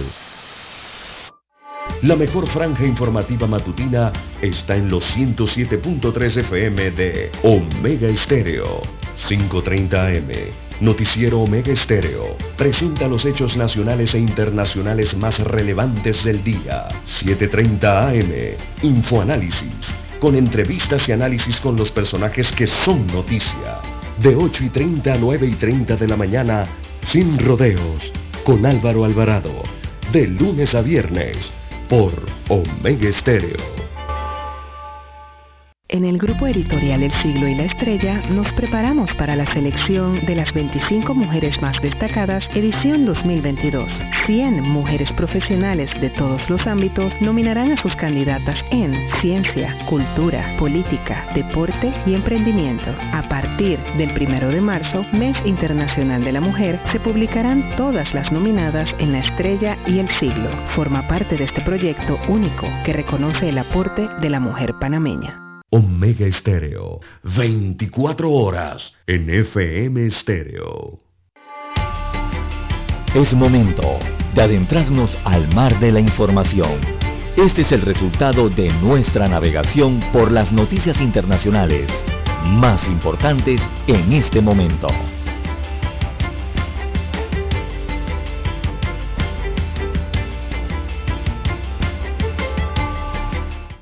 Bien, continuamos, señoras y señores, y hace apenas dos semanas los residentes de la capital ucraniana atendían sus tiendas, daban clases a los estudiantes en las escuelas y trabajaban en sus escritorios, es decir, había una vida normal. La invasión rusa cambió todo, luchando literalmente con sus vidas o por sus vidas, los civiles convertidos en soldados voluntarios ahora ayudaron a construir defensas contra las trincheras se adentran profundamente en los bosques que rodean la carretera que conduce a Kiev desde el sur. Las posiciones de reserva fortificadas están listas para lo que venga a continuación. Enormes barreras de metal antitanque están instaladas, conocidas como los erizos, debido a su forma pontiaguda se localizan intervalos regulares a lo largo de la carretera y en cada salida se encuentran bloqueos improvisados hechos de sacos de arena y enormes bloques de concreto. El pueblo de Kiev está decidido a defender su ciudad. A medida que se acercan a fuerza rusa, la resolución de sus residentes es palpable y muchos parecen estar en buen humor. Las cervecerías han dejado de embotellar cervezas y lo que están embotellando ahora es gasolina para hacer bomba de molotov. Algunos muestran un signo de victoria cuando pasan los vehículos. La bandera nacional azul y amarilla se puede ver en todas partes en símbolo de un nacionalismo en Ucrania. En un puesto de control en el camino de Kiev, ayer los defensores voluntarios estaban entregando flores a las mujeres con a sus automóviles para conmemorar el Día Internacional de la Mujer. Los hombres no salen de Kiev. De 18 a 60 años se quedan si son ucranianos. Solo salen las mujeres y los niños, así como los extranjeros. Muchos voluntarios no parecen estar lo suficientemente abrigados para el clima helado, pero visten ropa civil con abrigos grandes y pantalones de chandal, dice el informe CNN un uniforme no oficial. Sus pantalones son en su mayoría verdes, negros o con motivos de camuflaje, no del tipo militar, sino del patrón civil hecho para la casa. Es decir, el pantalón que tengan se lo ponen porque van para la guerra. Algunos de estos voluntarios, pero no todos, están armados con rifles automáticos y grandes cuchillos. También pues Kiev dice que batallará y peleará hasta el último minuto. Bueno, don César, el reportaje es amplio, ¿no? Dicen que se observan las tiendas que han sido destruidas por misiles, que han caído cerca de la semana pasada. Ahora pasan su tiempo conduciendo de un lado a otro en Kiev y la frontera polaca, llevando ayuda humanitaria para bebés y ancianos. También han hecho ellos allí cócteles molotov para las tropas, dice. Ese es un arma casera para la defensa. Y con eso han prendido tanques, don César. eso es. lo que se está viviendo en Kiev. No sabemos hasta cuándo esta resistencia se va a mantener, don César, pero los rusos no han entrado físicamente a Kiev. Sí la han bombardeado. Han pasado la, han bombardeado eh, la periferia de Kiev. No hay defensa aérea. exacto. Pero parece ser un señuelo, ¿no? Me da la impresión de que todo pareciera que Kiev es un señuelo eh, para el ejército ruso en este caso, porque sí ha entrado al resto de las provincias eh, que limitan con el Mar Negro y que limitan, eh, que son, que forman parte de la frontera ruso-ucraniana. A esas sí han entrado. Y don Juan de Dios ya van 14 días, van 14 días de esta ofensiva militar especial Rusia en Ucrania y conflicto que, bueno, ha dejado graves consecuencias como las que ustedes han señalado, también en el tema de derechos humanos y la pérdida de vida pero adicional esto ha producido cambios económicos, eh, cambios sociales, incluso administrativos, cuya duración, como usted bien señala, don Juan de Dios, no se puede calcular, no se sabe si serán permanentes, serán indefinidos, pero estas consecuencias eh, en la guerra no solamente atañen a los países en disputa, Rusia y Ucrania, sino que también repercuten en ese continente europeo y salpican a todo el mundo. Así que a Rusia le están intentando entonces sancionar y aislar. La Pepsi, la Coca-Cola y otras empresas eh, occidentales anunciaron ayer que no van a operar en Rusia. Bien, eh, tenemos que hacer la pausa porque ya tenemos la conexión satélite. El satélite indica que es momento de nuestra conexión. Desde Washington vía satélite y para Omega Estéreo de Panamá, buenos días América. Buenos días América, vía satélite desde Washington.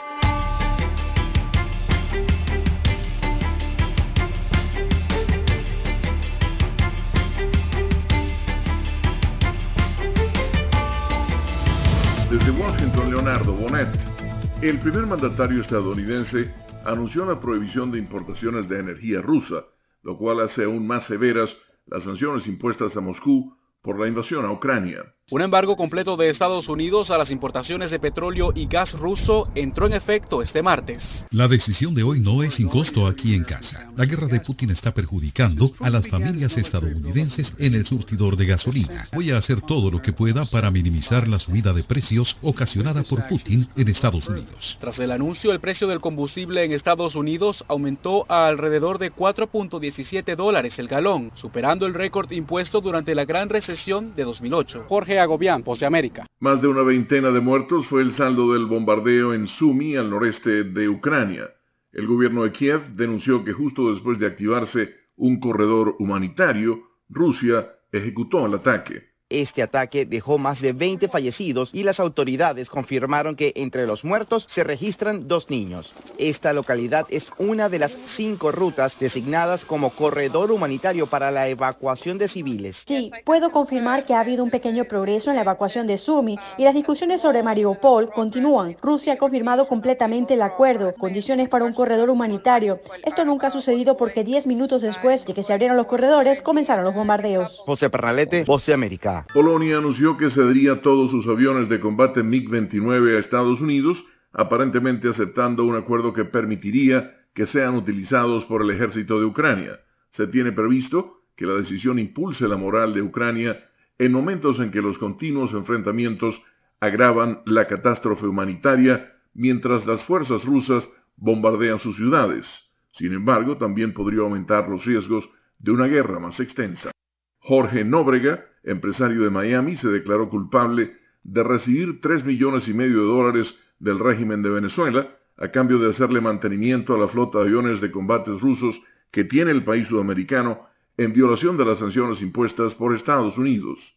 Desde Washington vía satélite y para Omega Estéreo de Panamá hemos presentado Buenos Días América. Buenos días América, vía satélite desde Washington.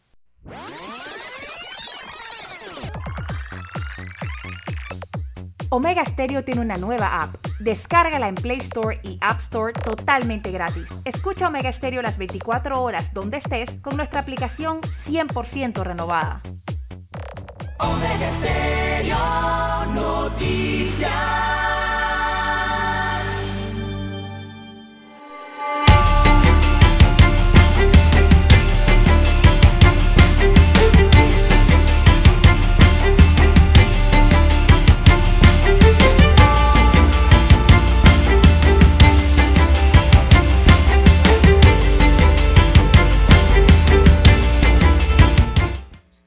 César, esto, yo pienso que Occidente y Europa, para darle una pincelada final al tema que estábamos tocando, Ajá. pienso por ahora que ellos están evitando una conflagración mundial. ¿Y por qué digo esto? Porque esto, Putin está dispuesto a lo que sea ya por lo que vemos. ¿eh? Ese es el problema de su- gente de dictadores que, bueno, se le sube el poder a la cabeza y para él es un honor cumplir sus metas. Ya no le interesa lo demás. Y dos, que ante una posible zona de exclusión aérea en caso, de que eh, Rusia se tome Kiev, la ciudad, habían tenido la idea en, en Occidente de en la Unión Europea e incluso en la OTAN de crear una zona de exclusión dentro de Ucrania para darle poder allí al presidente Zelensky y que desde allí pues emitiera sus órdenes y mandatos. Pero Putin le dijo, si ustedes crean una zona de exclusión allí, ustedes se están metiendo ya físicamente en la guerra. Oiga, esas son palabras mayores. Así ¿Qué es. indica eso? Que él está dispuesto a volarse cohete contra esa zona de exclusión. Contra cualquiera de los países que están allí en, en el borde. Y la verdad es que nadie quiere una tercera guerra mundial. ¿ah? No, claro que no. Se está tratando como de evitar. Pero parece que los caminos van conduciendo hacia allá, don César. Exacto. Una guerra por el, por el poder eh, que yo considero va más allá del control de algún tipo de territorio en el mundo, don Juan de Dios. Ahora mismo hay una guerra. una guerra de poder económico y poder Ahora por el mismo, Lara, hay una guerra mundial económica. Exacto. Que, exacto, que puede acceder al nivel. petróleo y a la economía. Pero la guerra, la guerra armada es otra cosa. Y Correcto. allá es donde, donde no se quiere llegar, pero pareciera ser como que la, las cosas soplan hacia allá. Sí, y viendo el mapa, pudiésemos estar hablando de un poten- de potencialmente una guerra entre, entre Rusia y la OTAN. No veo tanto que los Estados Unidos. Los Estados Unidos tiene, está actuando de otra forma, ¿no? Aunque pudiese es que hacerlo los directamente Estados Unidos militarmente. encabeza la OTAN, César. Exacto. Aunque lo puede hacer directamente eh, de forma la máscara militar, de los Estados Unidos, Unidos. no lo está haciendo así en este momento. Así que Es yo una que- máscara. exacto, es más entre Rusia y la OTAN, a pesar de que la OTAN está allí apoyada por los Estados Unidos, ¿no? Eh, pero bueno, eh, don Juan de Dios, esto está desestabilizando a todo el mundo económicamente, está des- de- desestabilizando la paz de todo el mundo también y está desestabilizando todo, incluso hasta los presupuestos Todo. de todos los países en el Todo, mundo, don Juan de. Dios, que vienen de un problema ya en medio de una pandemia mundial con esta enfermedad del COVID, ahora tendrán que enfrentarse todos los países del mundo a regular y ajustar eh, sus presupuestos nacionales. Panamá no escapa de ello por el tema de me la hablan- alza de los combustibles. A mí me hablan la gente un poquito más grande que yo. Y me hablaban lo que ya se han ido. De que en la Segunda Guerra Mundial a Panamá no le fue mal. Porque había muchos trabajos en las bases militares. Eso mismo, sí. Pero ya no hay bases. Ahora lo que hay es pobreza e inflación.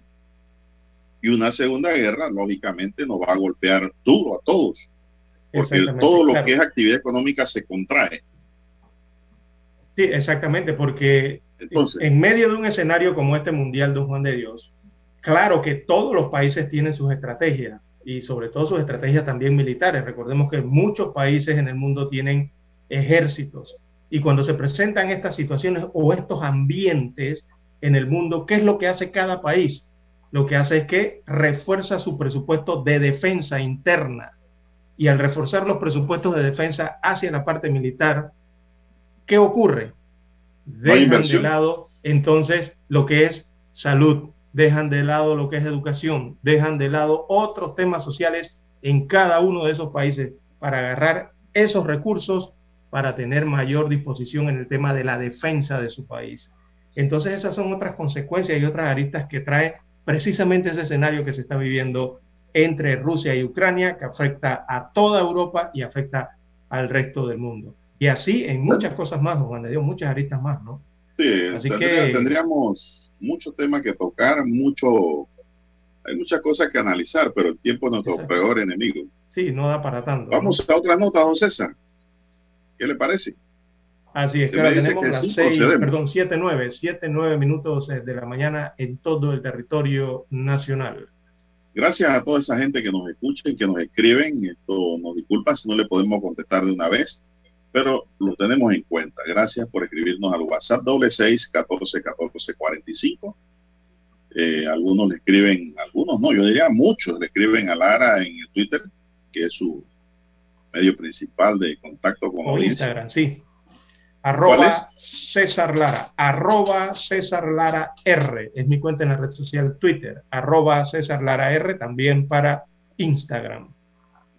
Bueno, en otro tema, ya en el plano local, Lara, hay otra preocupación aquí, y es como quien dice, don César, hasta que éramos muchos y parió la abuela. Así mismo es. Ese dicho va para el licenciado Kumar, que lo diga en una audiencia allá en Colón. Defensor público, estrella. 650 trabajadores en las empresas Bimbo en Panamá entraron en huelga desde las 6 de la mañana de hoy miércoles 9 de marzo. A las 6 de la mañana entraron 650, 650 trabajadores de la panificadora Bimbo en una huelga. Eh, como una medida de presión, pues entraron en esta huelga desde las 6 de la mañana. La medida fue anunciada ayer por el Sindicato Industrial Nacional de Trabajadores en la Harina y Afines, al no alcanzar un acuerdo con la empresa para la firma de una nueva convención colectiva y al no recibir una propuesta de aumento salarial equitativa. La medida de presión detiene todas las actividades en la producción y distribución de pan, tortilla y otros productos bimbo en el mercado. Por su parte, la empresa, mediante un comunicado publicado ayer, reiteró su compromiso con el diálogo, pero cuestionó las exigencias del sindicato de harineros o de trabajadores de la harina, pues indicó que no son sostenibles ni realistas ante la situación actual del mercado y alertó que esta medida provocará el desabastecimiento de productos de primera necesidad. 12 mil puntos de venta hay en Panamá para los productos bimbos, afectando también a proveedores y consumidores porque no pueden comprar al proveedor porque si no están trabajando, no están haciendo nada. Y al consumidor no le puede llegar el pan porque no hay producción. Entonces, las huelgas no son buenas. La verdad que también son legales. Ojalá encuentren un punto de equilibrio aquí, porque tampoco a Panamá le conviene que se vaya una empresa de Panamá como Bimbo, Claro que que creo no. que es mexicana, eh, perdón, Tica.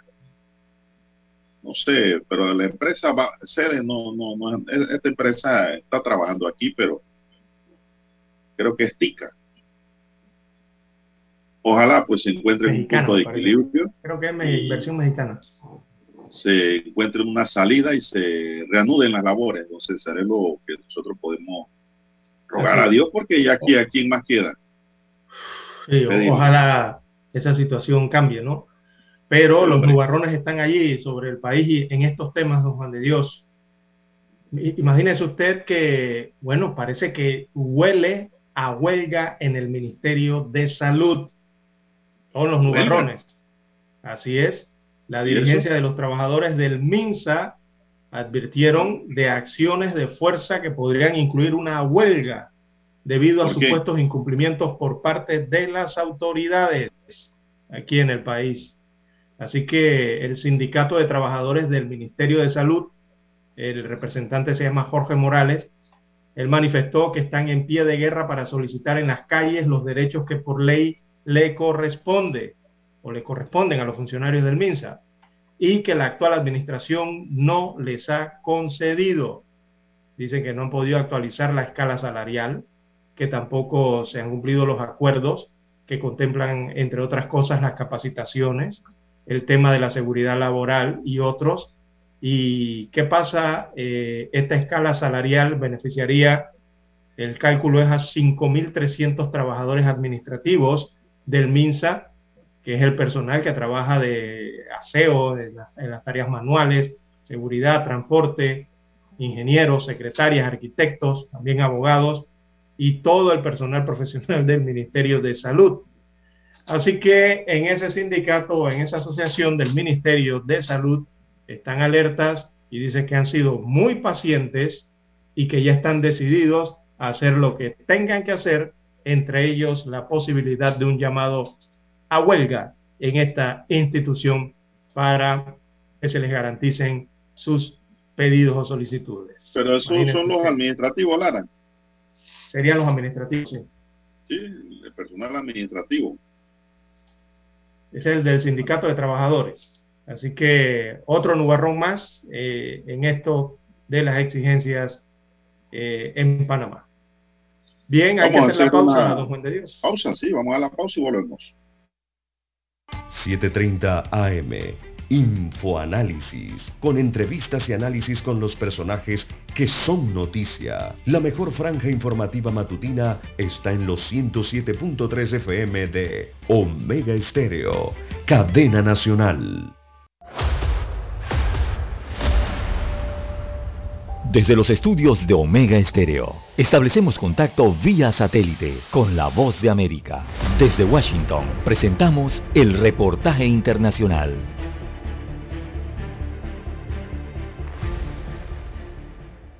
Un aumento de la población femenina emigrante se ha registrado a lo largo del último año, según datos de la Organización Internacional para las Migraciones, OIM. Esto pese a que para 2020 ya el 48% de 272 millones de migrantes eran mujeres. Los datos se incrementan a un 52% de la migración femenina para la región de eh, Centroamérica y República Dominicana. Una situación alarmante en la que los derechos de estas mujeres son vulnerados se sigue haciendo repetitiva, destaca la organización. Cuando las mujeres deciden migrar de forma irregular mediante los coyotes, mediante las polleras, ellas son alertadas de que durante el camino durante el proceso migratorio, la ruta, ellas podrían ser violadas y de alguna forma hay una aceptación. Por lo que señala que métodos de planificación y uso de la pastilla abortiva para el día después son comúnmente utilizados por las mujeres migrantes. Pero no solo las que deciden abandonar sus territorios son víctimas de violencia. Según destaca la Oficina de Derechos Humanos de la ONU, otros escenarios han exacerbado también la crisis en los últimos dos años. Esta violencia en el hogar ha aumentado de casi el 80% en las llamadas de emergencia para responder a la violencia. Asimismo señala que la respuesta de los gobiernos es variable según el país del que se hable, y mientras algunos lo reconocen como un asunto esencial para que haya atención inmediata a este tipo de episodios, otros no lo abarcan con un sentido de urgencia.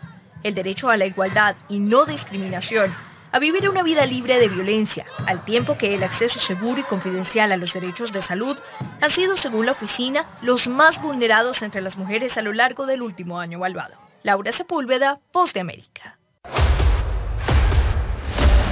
Escucharon vía satélite desde Washington el reportaje internacional. Para anunciarse en Omega Estéreo, marque el 269-2237. Con mucho gusto le brindaremos una atención profesional y personalizada. Su publicidad en Omega Estéreo. La escucharán de costa a costa y frontera a frontera. Contáctenos 269-2237. Gracias. Omega Stereo tiene una nueva app. Descárgala en Play Store y App Store totalmente gratis. Escucha Omega Stereo las 24 horas donde estés con nuestra aplicación totalmente nueva.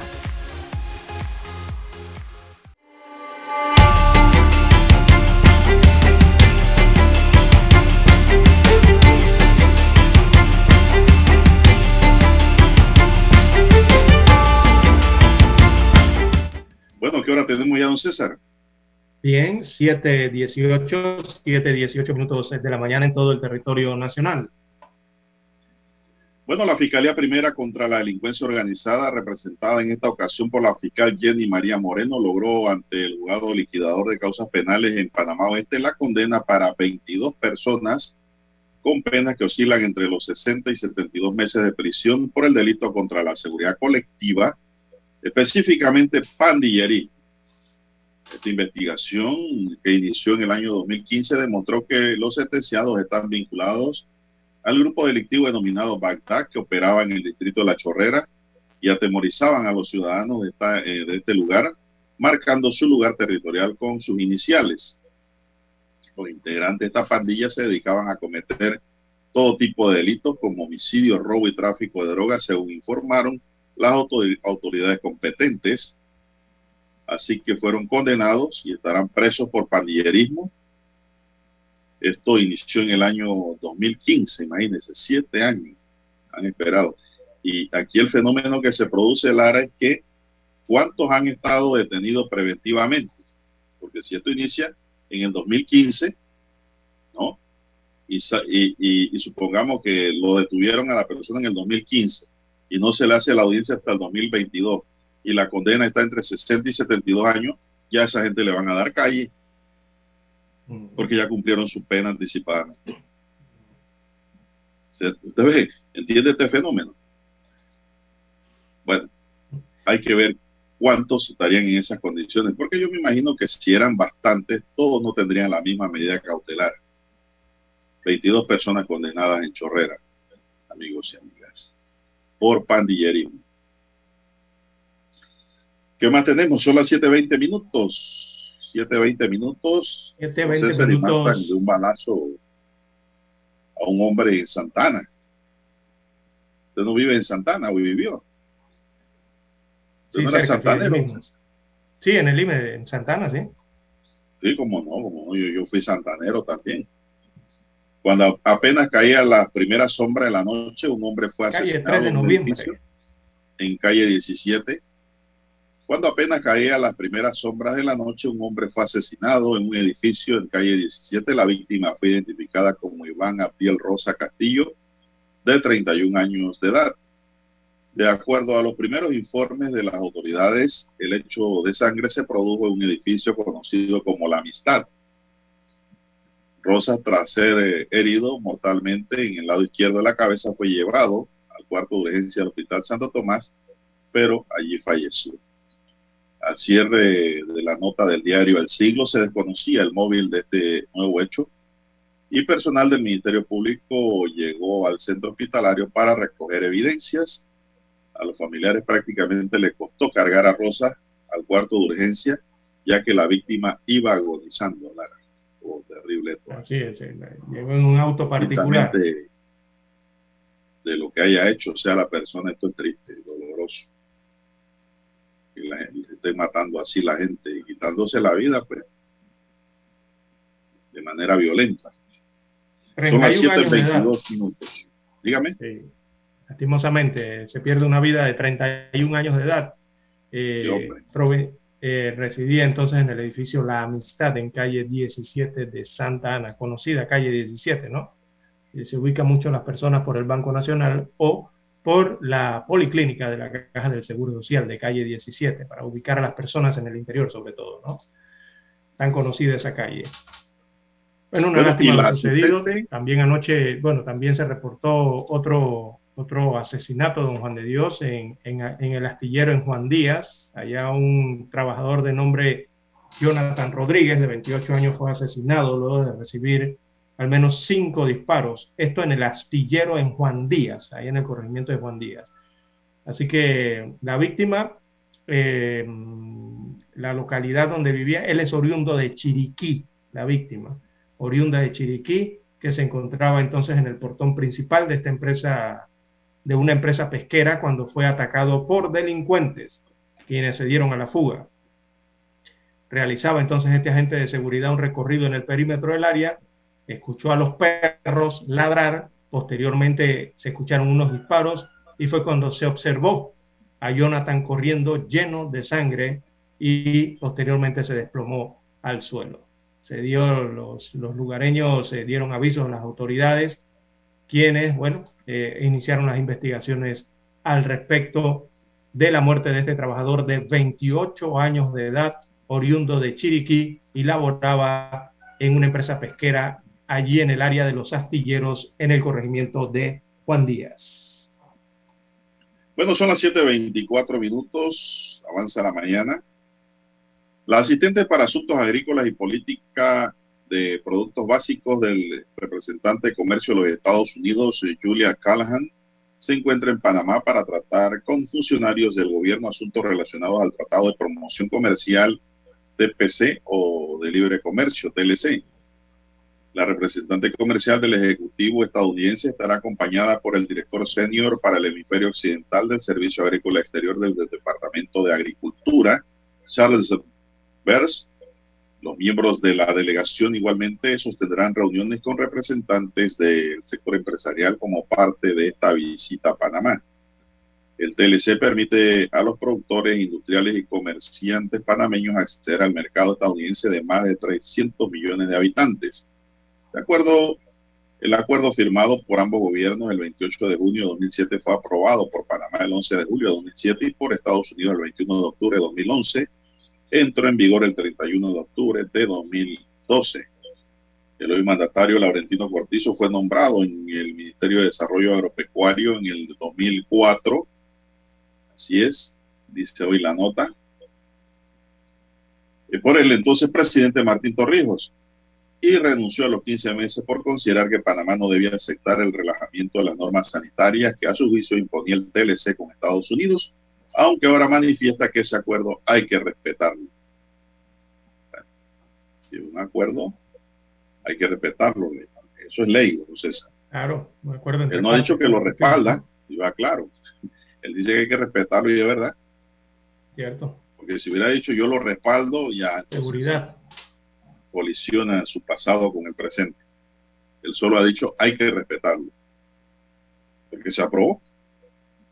Y allí, pues, Laurentino Cortizo, en ese entonces recuerdo que dejó el Ministerio de Desarrollo Agropecuario, porque dice que eso no le convenía al país. No sé si usted se acuerda de eso. Eso fue en 2004. Bueno, se nos agotó el tiempo, señoras y señores. ¿Queda algo más por ahí, don César, ya para cerrar? Bueno, algunas preguntas en redes sociales, pero eh, mañana las, las dilucidamos. Eh, tienen que ver con los temas petroleros y los costos y por qué eh, no se puede, eh, algunos países no pueden eh, suplantar entonces la cantidad de petróleos o de barriles por día que genera Rusia en este caso y por qué eh, ocurren esos controles, ¿no? y cómo eso está dictando el ritmo del mercado petrolero. Mañana hablamos de eso. Bien, bueno, son las 7.26 minutos. Usted sabe que los fans de, de Farruko han abandonado su concierto por considerarlo muy religioso.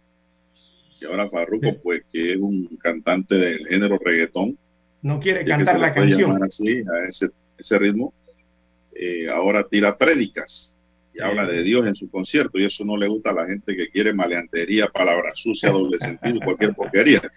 Quiere la Entonces- tiradera, como dicen en el Sí, reggaetón. sí, quiere tiradera y violencia. Entonces el hombre ha cambiado y eso le ha provocado que mucha gente se le vaya. Pero Sí, bueno, Dios se lo va agarrando para donde Se Dios le va a donde residente que le gusta tirar, don Juan de Dios.